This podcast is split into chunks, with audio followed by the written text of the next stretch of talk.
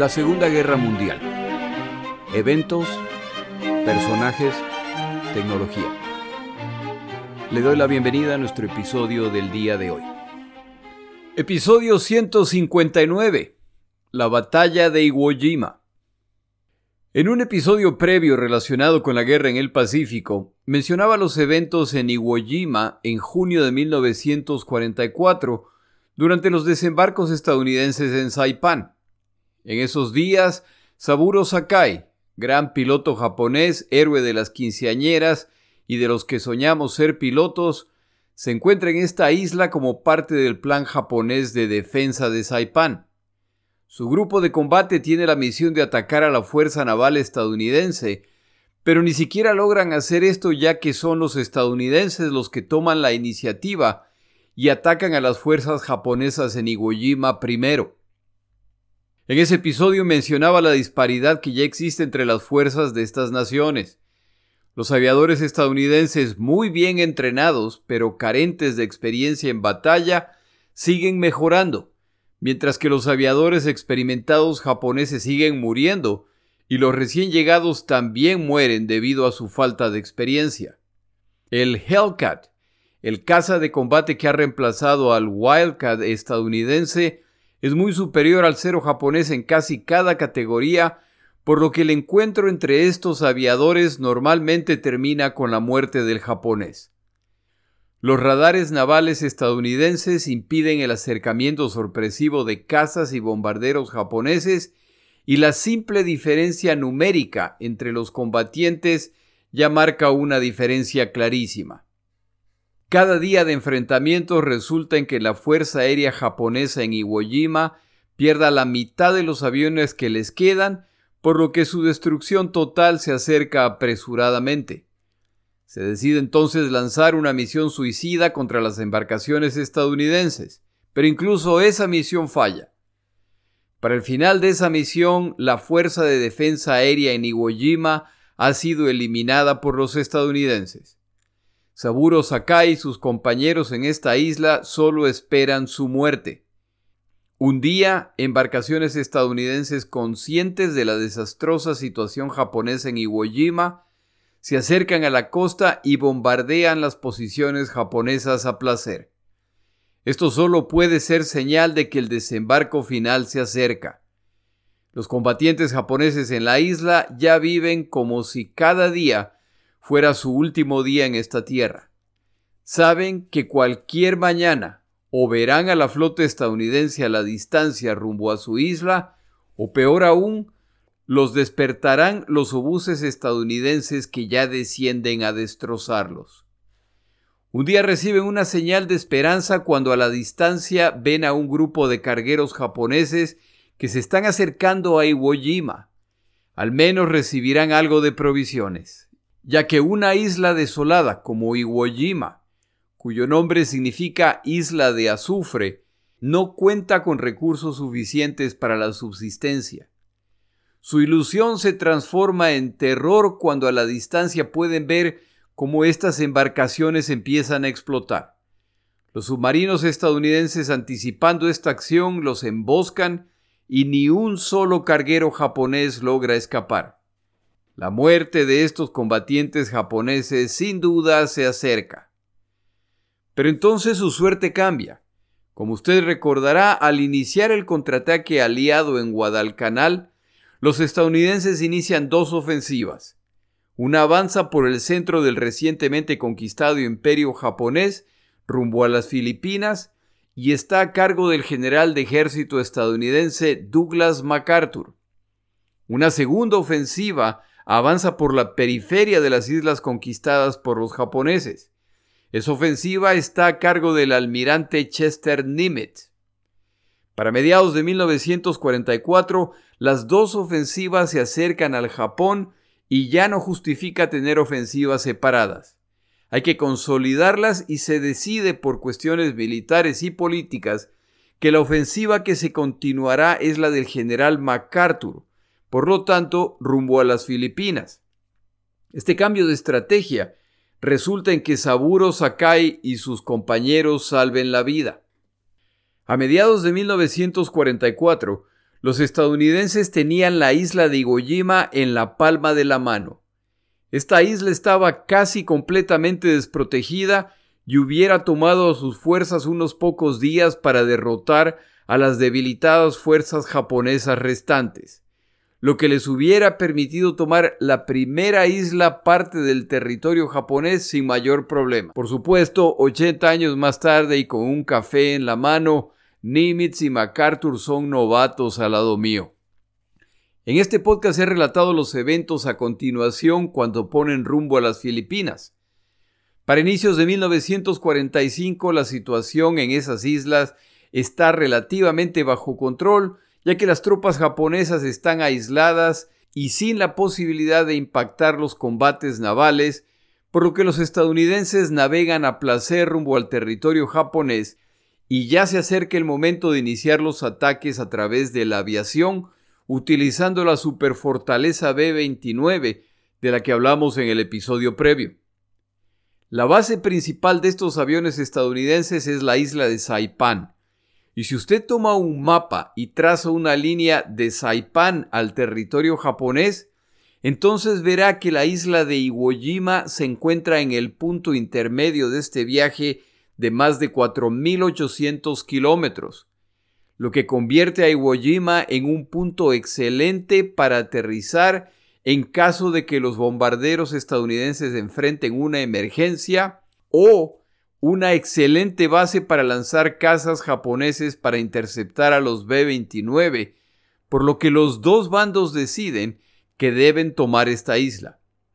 La ventaja adicional que ven los estadounidenses si toman Iwo Jima es que esta isla se puede transformar en base para los P-51 Mustang, magníficos cazas de combate que están demostrando su valor en Europa y que tienen el rango suficiente para despegar desde Iwo Jima y acompañar a los bombarderos B-29 en sus misiones sobre el territorio japonés. Uno de los comandantes que ha solicitado esto es Curtis LaMay, a cargo de la Fuerza de Bombarderos B-29.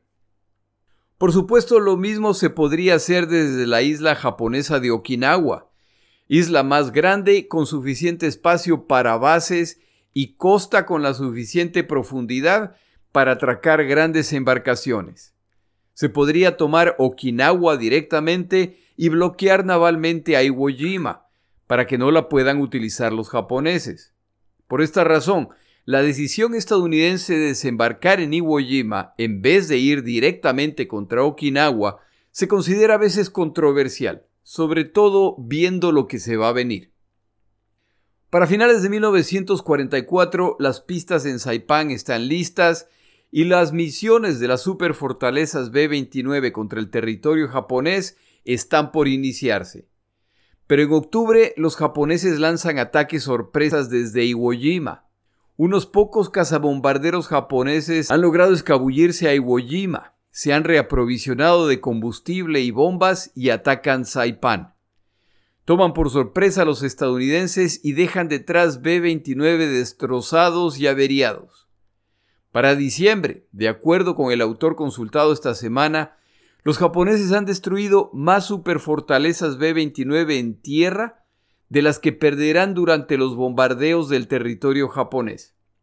Esto define la situación para los estadounidenses. Hay que tomar Iwo Jima. La etapa inicial de la operación de desembarco en Iwo Jima es el despacho de bombarderos a destrozar las defensas de la isla es lo que se llama ablandamiento. Se busca eliminar cuantas defensas sea posible a la vez que realizan reconocimiento fotográfico del terreno para desarrollar la estrategia de los desembarcos. Como los estadounidenses ya tienen control casi completo del aire, es imposible tener el control completo. Las misiones de bombardeo contra Iwo Jima van de lo mejor al ser los bombarderos escoltados por casas de combate de portaaviones. Y es que además no hay mucho que bombardear en Iwo Jima.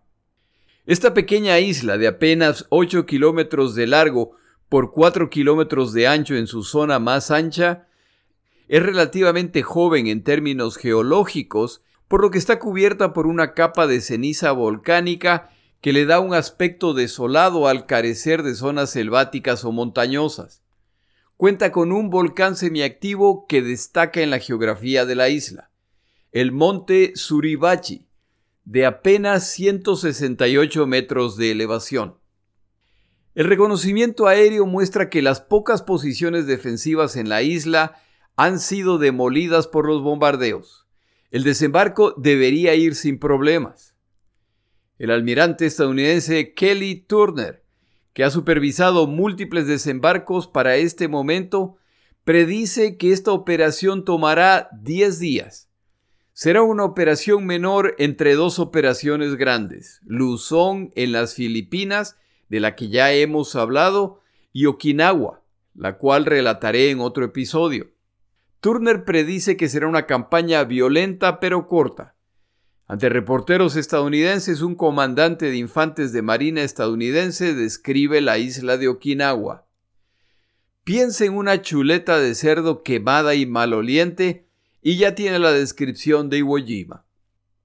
Luego de los eventos de 1944 relatados al inicio de este episodio, los japoneses se dan cuenta de que sus defensas en Iwo Jima son incapaces de detener a los estadounidenses y se empiezan a preparar para el asalto de su territorio.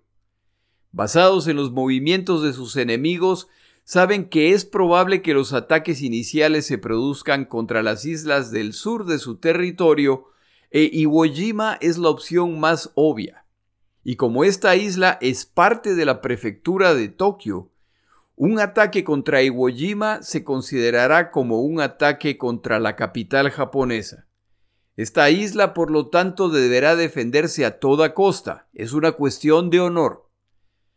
Se toma la decisión de despachar al general Tadamichi Kuribayashi para organizar la defensa. Kuribayashi es un muy experimentado oficial japonés cuya experiencia incluye viajes a distintas naciones incluido Canadá y los Estados Unidos de América, donde ha sido parte del staff de la Embajada japonesa en Washington. Durante su estadía ha tomado el tiempo de visitar esta nación y la encuentra impresionante, en particular su capacidad industrial. En una carta a su esposa declara, los Estados Unidos de América es la última nación contra la cual el Japón quiere enfrentarse. Pero Kuribayashi ya tiene sus órdenes y ahora deberá ejecutarlas de la mejor manera.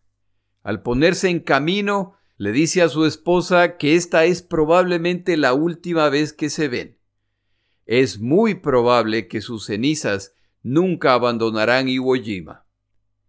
Y es que Kuribayashi como estratega militar sabe que la defensa de esa isla es imposible y que de hecho el Japón ya ha perdido la guerra. Su plan, por lo tanto, será planear no para una victoria, sino para desangrar a los estadounidenses cuanto puedan y hacerles pagar cara esta victoria. Como los estadounidenses han cambiado de dirección rumbo a las Filipinas, esto da a los japoneses meses para dedicarse a los preparativos en Iwo Jima, lejos del reconocimiento aéreo aliado, y Kuribayashi planea utilizar el terreno muy particular de esta isla para la defensa. Llega a Iwo Jima y lo primero que nota es que están cavando trincheras y preparando posiciones en la playa. Tras realizar su propia inspección y ver la realidad del terreno, ordena que se detengan estos trabajos. Él está al tanto de la defensa organizada por el coronel Kunio Nakagawa en Peleliu y planea utilizar la misma estrategia. Esperar a los estadounidenses en la playa es un suicidio inútil. La estrategia de desembarco estadounidense para este momento ya es más que conocida. Los días previos al desembarco se producirán incesantes bombardeos para destruir las defensas. El desembarco ocurrirá en la madrugada y se iniciará con bombardeos navales que destrozarán metro a metro las playas donde planean desembarcar. Mientras las embarcaciones de desembarco se llenan de combatientes y ya amanece, ahora son los cazabombarderos los que aparecen en busca de objetivos más pequeños en tierra. Mientras desembarcan las primeras oleadas de combatientes estadounidenses, gozan de cobertura aérea. Cuando finalmente desembarcan suficientes combatientes y equipo, entonces los bombardeos navales y de cazabombarderos se suspenden y la infantería inicia su avance. Kuribayashi, quien como ya se ha dicho está plenamente consciente de que Iwo Jima está perdida y que los combatientes japoneses en la isla no sobrevivirán este asalto, decide replegar a sus tropas de las playas y ubicarlas en posiciones subterráneas capaces de resistir los bombardeos navales o aéreos. Recuerde el tamaño de esta isla, 8 kilómetros por 4 kilómetros. En esa área, los ingenieros japoneses cavan 18 kilómetros de túneles formando una red subterránea que les permitirá mover combatientes y equipo sin nunca exponerse. Son capaces de aparecer en un punto para luego aparecer en otro dependiendo de las necesidades de la batalla. Con los preparativos completos, Kuribayashi emite los siguientes votos de batalla para ser compartidos y aplicados por todos los combatientes japoneses en Iwo Jima. 1. Defenderemos esta isla con todas nuestras fuerzas hasta el final. 2. Nos lanzaremos contra los tanques enemigos empuñando explosivos para destruirlos. 3. Mataremos al enemigo y nos lanzaremos entre ellos para matarlos. 4. Cada uno de nuestros disparos deberá dar en el blanco y matar al enemigo. 5. No moriremos hasta que hayamos matado a 10 enemigos. 6. Continuaremos acosando al enemigo con tácticas de guerrilla, incluso si solo uno de nosotros queda vivo. Como instrucción final para esta batalla, Kuribayashi prohíbe las cargas Banzai. Son un desperdicio de vidas. La acción honorable del combatiente japonés será convertir la posición asignada en su tumba y defenderla hasta su muerte, y en el proceso llevarse consigo cuanto enemigo pueda. Antes de ver los detalles de esta batalla, tomamos una pausa.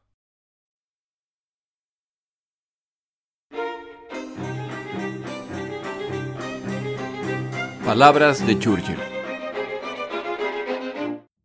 El día de hoy un par de frases de Churchill respecto a los desafíos de contar con aliados. La primera dice, cuando uno trabaja con aliados, es común que ellos desarrollen su propia opinión. La segunda dice, lo único peor que luchar junto a aliados es luchar sin aliados.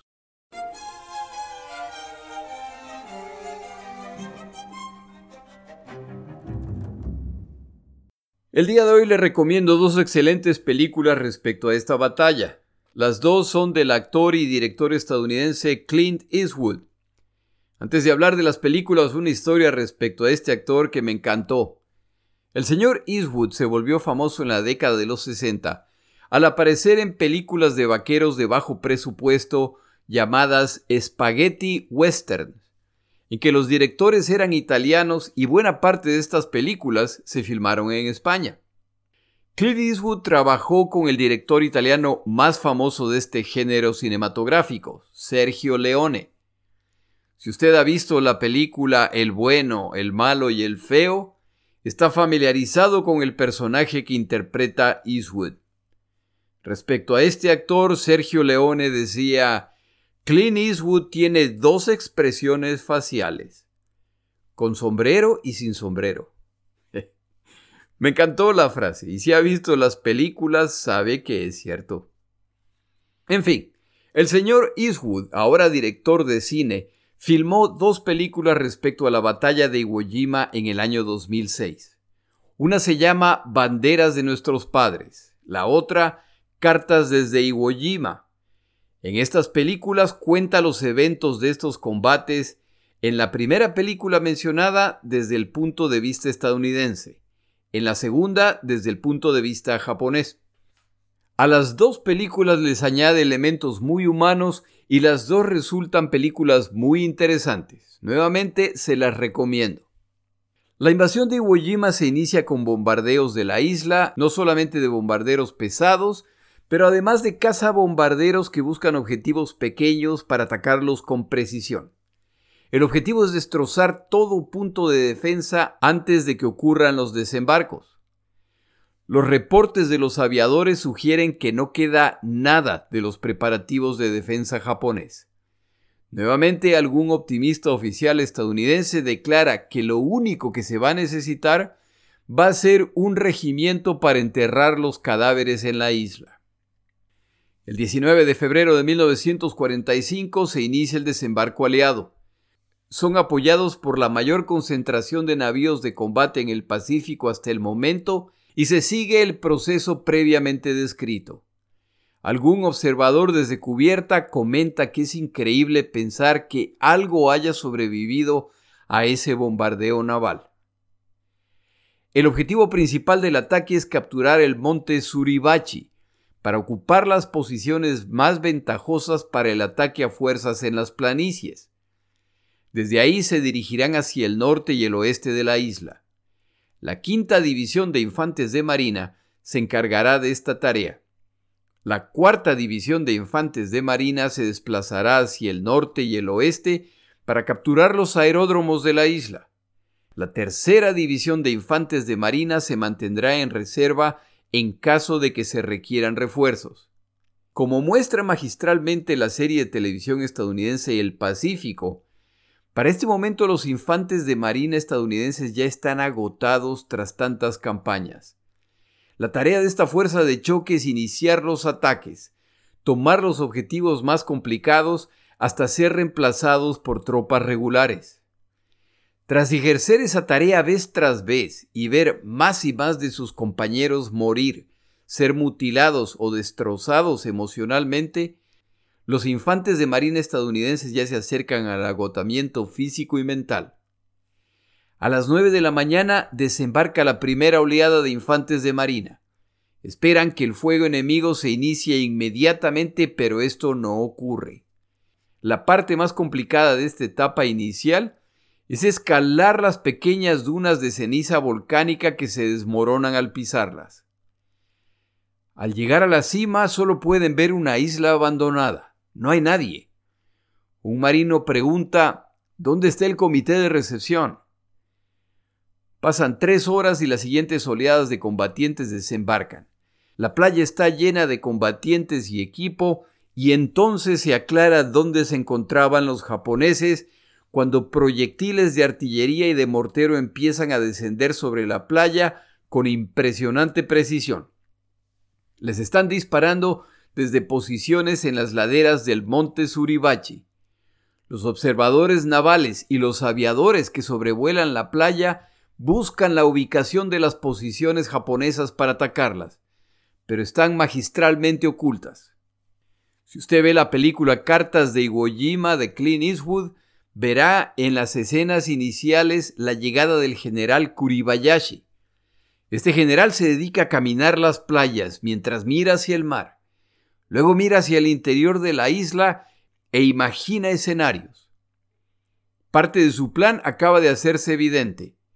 Kuribayashi ubica su artillería equipos de morteros en posiciones ocultas en áreas elevadas o con protecciones naturales y ordena que practiquen incesantemente el bombardeo de la playa para que cuando llegue el desembarco cada uno sepa exactamente cómo impactar una zona específica, reduciendo el número de disparos, lo que hace más difícil identificar estas posiciones.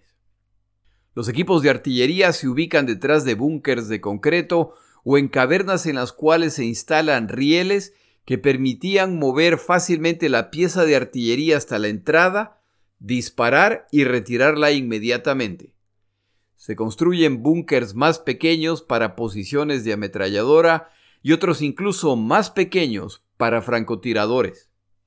Con las playas llenas de combatientes y equipo estadounidense, los artilleros japoneses guiados por observadores de avanzada ahora ponen en práctica lo practicado y empiezan a destrozar zonas enteras de la playa, principalmente desde las privilegiadas posiciones en el monte Suribachi.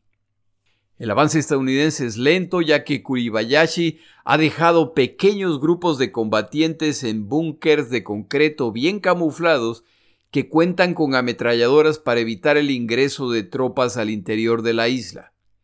Entre la artillería y los búnkers, intentar avanzar es muy peligroso, y la arena volcánica fina como polvo los retrasa aún más. Para este momento de la guerra, estos combatientes ya han entendido que la engañosa seguridad ofrecida por el cráter producido por una explosión es una trampa mortal, ya que poner otro obús en el mismo sitio es de lo más sencillo. La única solución es seguir avanzando. Para el final del primer día hay 30.000 combatientes estadounidenses en tierra, los cuales se enfrentarán a 25.000 defensores japoneses. 40.000 combatientes estadounidenses adicionales se sumarán en los días siguientes. Durante esa primera noche, los japoneses bombardean a los estadounidenses continuamente, lo que garantiza que nadie descansará. A la mañana siguiente, los que revisan el campo de batalla encuentran no más de una docena de cadáveres japoneses. Los estadounidenses continúan el avance utilizando otra estrategia probada de esta guerra. Cuando la infantería avanza, los navíos en la costa disparan delante de ellos para eliminar cualquier resistencia. Luego elevan los cañones y disparan nuevamente, destrozando metódicamente la zona metro por metro a medida que la infantería avanza. Desembarcan más equipos médicos que se preparan para recibir a los heridos. Un reportero estadounidense comenta que desembarcó junto con dos médicos y 40 enfermeros militares.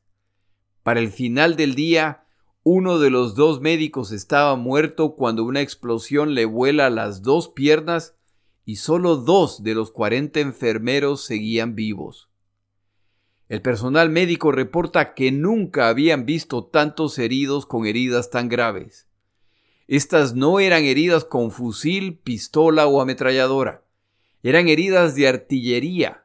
A los afectados les faltan brazos enteros, piernas, y los muertos eran muchas veces nada más que pedazos de torsos o brazos, intestinos o cabezas esparcidas. Se está iniciando el segundo día de la operación y las bajas estadounidenses entre muertos, heridos y desaparecidos ya suman 2.400. Las estadísticas recopiladas después de la guerra muestran la gravedad de la situación. En promedio, el 3% de los heridos en combate morían. En Iwo Jima, el 8% de los heridos estadounidenses muere.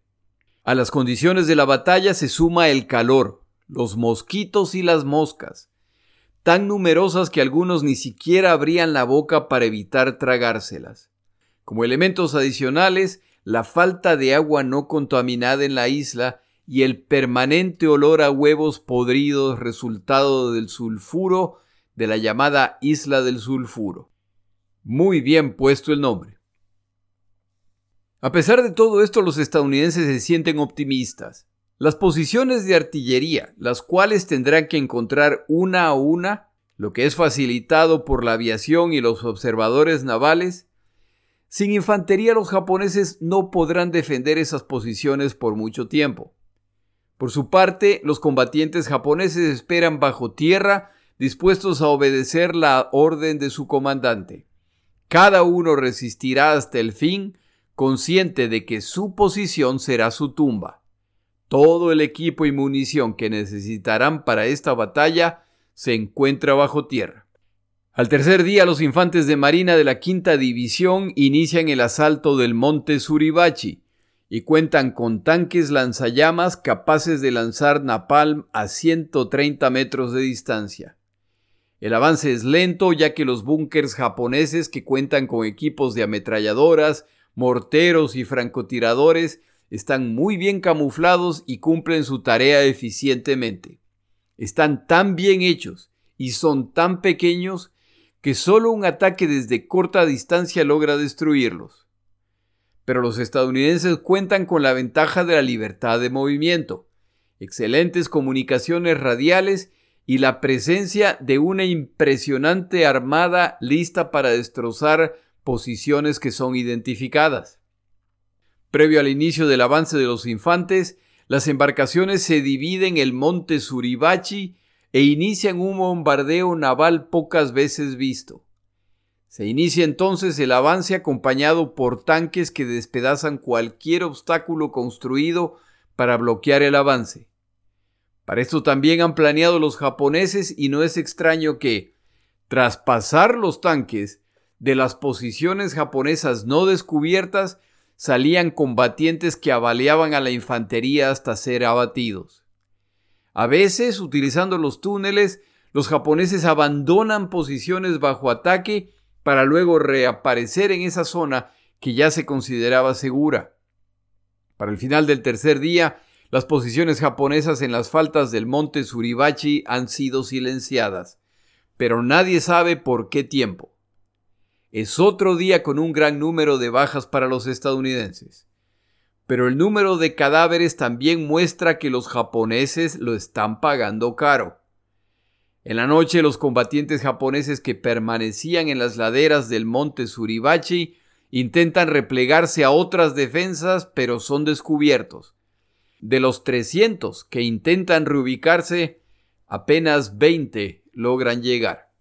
En el cuarto día de la batalla es hora de conquistar la cima del monte y los infantes de marina a cargo de la tarea deciden llevar con ellos una bandera para izarla en la cima. En la mañana se inicia el ascenso y la orden de no disparar contra el monte se envía a todas las embarcaciones. Desde los navíos, todo el que tiene binoculares observa a los infantes de marina estadounidenses ascendiendo la ladera sabiendo que en cualquier momento se desatarán todos los infiernos. Pero eso no sucede y los infantes de marina llegan a la cima e izan la bandera de su nación. Pero solo después de orinar en el cráter en señal de desprecio por este territorio.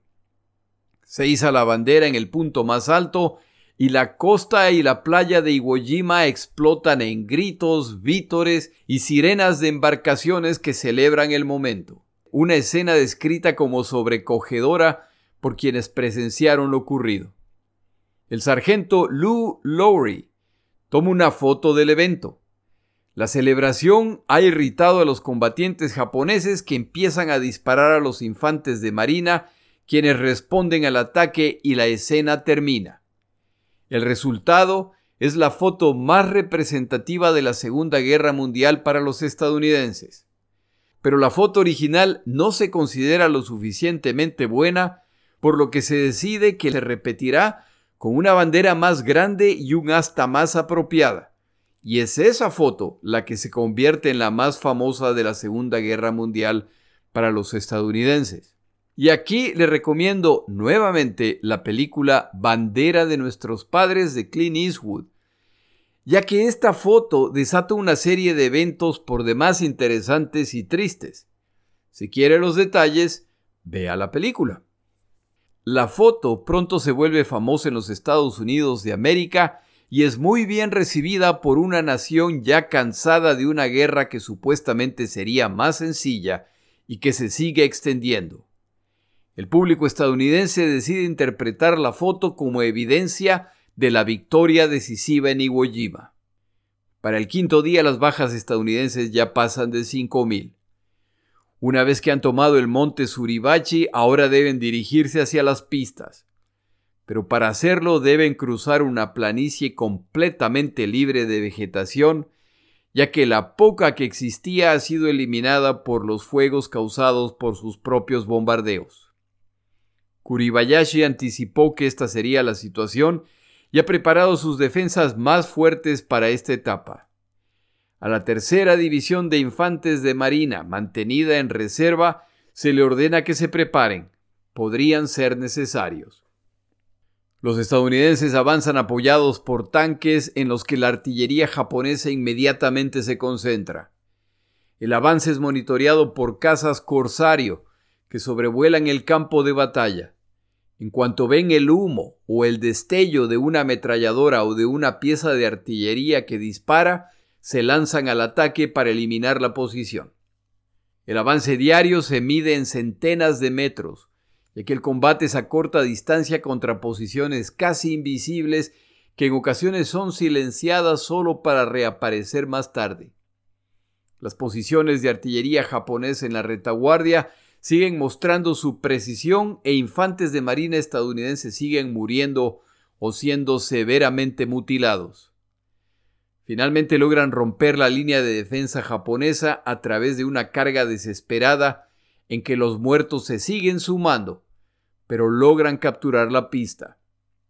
El asalto estadounidense continúa y la escena se repite con combatientes japoneses que aparecen de la nada, atacan y escapan a sus posiciones. Una vez concluida la batalla, en una zona de 900 metros por 180 metros, los estadounidenses cuentan 800 búnkers ocultos. Poco a poco están tomando el control de la isla y el domingo 4 de marzo reciben un visitante inesperado. Un bombardero B-29 en problemas aterriza en la pista bajo control estadounidense. La artillería japonesa intenta destrozar el bombardero. La artillería estadounidense responde y se desata un duelo por este avión. Al final el bombardero despega y se aleja para regocijo estadounidense y frustración japonesa. La batalla continúa, pero es importante no olvidar lo que Kuribayashi sabía desde el principio. Una victoria japonesa en Iwo Jima es imposible. Su tarea es simplemente matar cuantos enemigos pueda antes de ser eliminados. Ya empiezan a desembarcar soldados del ejército estadounidense que relevarán a los infantes de marina que ahora deben empezar a preparar su siguiente operación, la invasión de Okinawa. Con la situación ya bajo control, las embarcaciones de combate estadounidenses atracadas en la costa empiezan a desaparecer rumbo a sus nuevas misiones.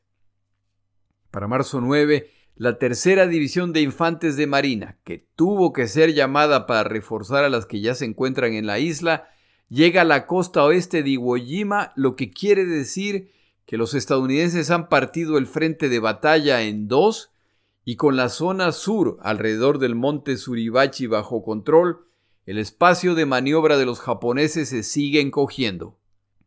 La quinta división de infantes de marina estadounidense avanza hacia el norte y la resistencia se sigue incrementando, y es que se están acercando al cuartel subterráneo de Kuribayashi. Las muestras de valor y fanatismo japoneses se multiplican.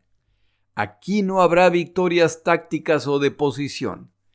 La única señal de victoria será la eliminación de todas las fuerzas japonesas, y a medida que el campo de batalla se reduce, los estadounidenses pueden concentrar más la aviación, los tanques y el equipo que ataca las posiciones japonesas. El 10 de marzo, Kuribayashi reporta a Tokio. Los bombardeos enemigos son severos, especialmente los ametrallamientos y bombardeos de mi cuartel general. La violencia del ataque es indescriptible. Antes del inicio de la batalla, los alrededores de mi cuartel general estaban rodeados de árboles. Para este momento ya no queda ni siquiera césped. El terreno ha cambiado completamente. Kuribayashi añade que las tropas siguen combatiendo valientemente y defendiendo sus posiciones. A pesar de su grave situación, los japoneses siguen frustrando a los estadounidenses. El cabo estadounidense Wilbur Young reportaba Combatíamos todo el día y rara vez veíamos un japonés. Los llama Japs. Y parecía que nuestros marinos eran atacados tan a menudo desde el frente como desde la retaguardia. Para este momento ya se enfrentan fuerzas que son solo la sombra de su fortaleza inicial. Los dos bandos están pagando un alto precio por esta isla. A medida que los oficiales mueren, combatientes de rangos menores asumen las posiciones de los caídos. Ya pasan de 20 días desde el inicio de la campaña y la algarabía de la toma del monte Suribachi ya ha pasado y el público estadounidense y el alto mando militar se están impacientando al tomar esta campaña mucho más tiempo del anticipado en las optimistas previsiones iniciales. Los japoneses también saben que se acerca el final y ya preparan la destrucción de los estandartes de sus divisiones para evitar que se vuelvan trofeos para el enemigo. El 14 de marzo, a través de la radio, el general Kuribayashi recibe el homenaje de niños de escuela de Tokio, quienes cantan en honor de los defensores la canción de Iwo Jima, que empieza con la estrofa Donde la marea oscura se sacude en el mar, una pequeña isla de fama gloriosa defiende la entrada a nuestro imperio. Su nombre es Iwo Jima. La transmisión se cierra con plegarias de estos niños en que ruegan por la victoria del Japón. Esa misma tarde Kuribayashi transmite a Tokio. La batalla se acerca a su final. Desde los desembarcos enemigos, incluso los dioses llorarían al ver el valor de los soldados y oficiales bajo mi mando. Ese mismo día los comandantes estadounidenses declaran Iwo Jima controlada para frustración de los comandantes en tierra que saben que esto está lejos de terminar. El almirante Nimitz al transmitir la comunicación declara que entre los americanos que combatieron en Iwo Jima, el valor extraordinario fue una virtud común. Esta afirmación hecha en tiempo pasado causa gran alivio en el público estadounidense y gran irritación entre las tropas de Iwo Jima. Esto no ha terminado. Pero para el 17 de marzo, incluso el gobierno japonés anuncia la caída de Iwo Jima. El flamante primer ministro Kuniaki Koiso describe el resultado de la batalla como el resultado más desafortunado en toda la situación de la guerra. Aclara además que no habrá rendición incondicional. Mientras quede un japonés vivo, la nación debe pelear para destruir las ambiciones enemigas.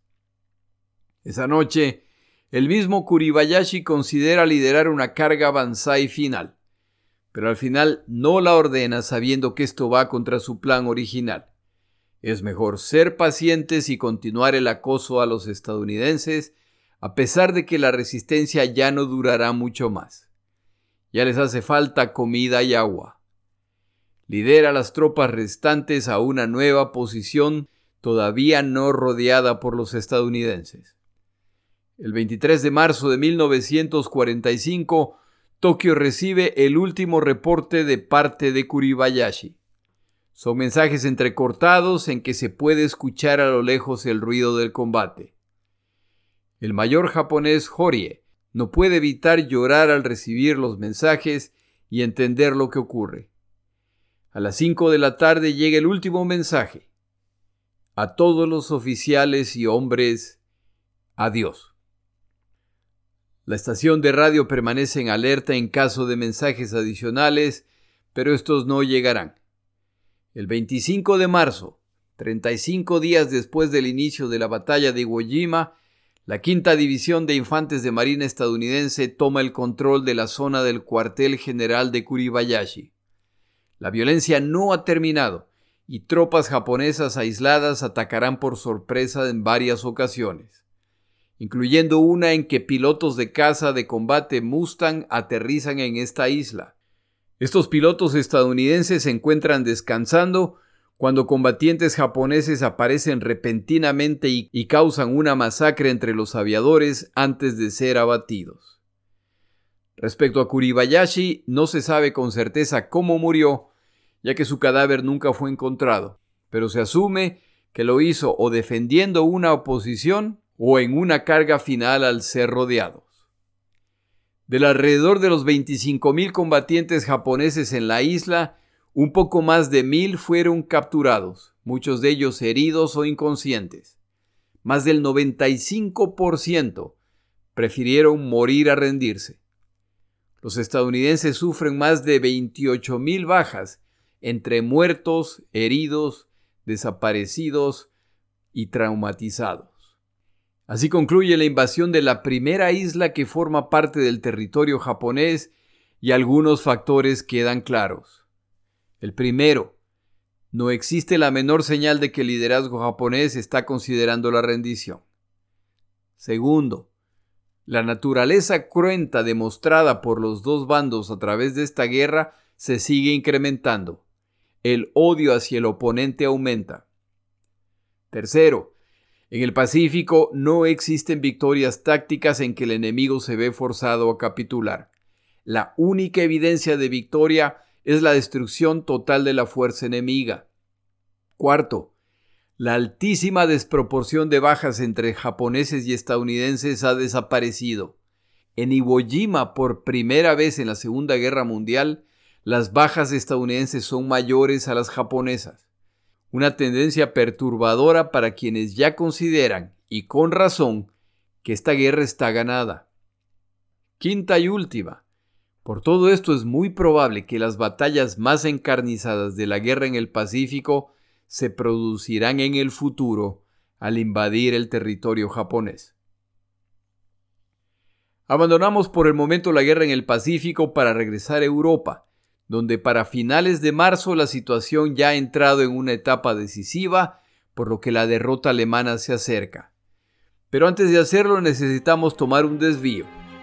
Al regresar en dos semanas es hora de reconocer a algunas de las tantas mujeres que participaron en esta guerra. Mi nombre es Jorge Rodríguez. Gracias por acompañarme.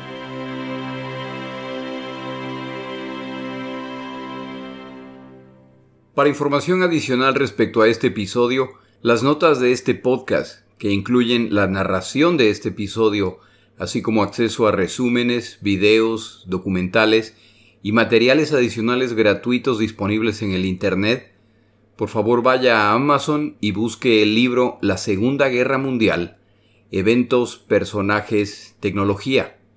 Al comprar estas notas me ayuda y me apoya financieramente. Puede encontrar información adicional en mi página web, lasegundagm.com. Muchas gracias.